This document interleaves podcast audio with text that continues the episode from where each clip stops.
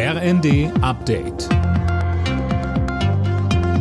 Stündlich neu. Auf den Punkt informiert. Ich bin André Glatzel. Guten Abend. Ein europäischer Gaspreisdeckel ist weiter nicht in Sicht. Die EU-Staats- und Regierungschefs haben sich bei ihrem Treffen in Prag nicht einigen können. Immerhin 15 der 27 EU-Staaten sind für eine Preisobergrenze beim Gas. Es gibt aber unterschiedliche Vorstellungen, wie der Preisdeckel aussehen könnte. Bis Mitte Oktober soll die EU-Kommission jetzt einen Vorschlag erarbeiten.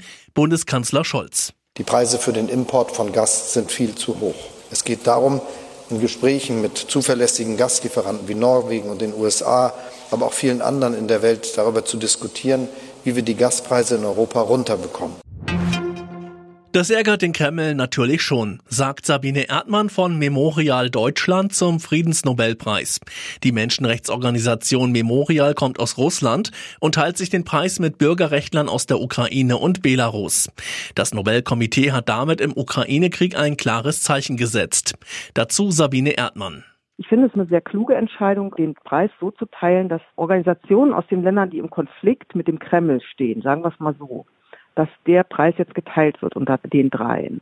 Insofern ist das eigentlich also ein Preis, der gegen den Kreml gerichtet ist, der ja natürlich Aufmerksamkeit bringt, eine Prämie bringt, aber deswegen wird die Arbeit in der Zukunft nicht leichter werden.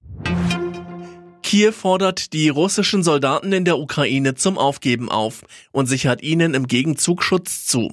Der ukrainische Verteidigungsminister Resnikow sagt in Richtung der russischen Soldaten, sie seien von ihren Befehlshabern getäuscht und belogen worden.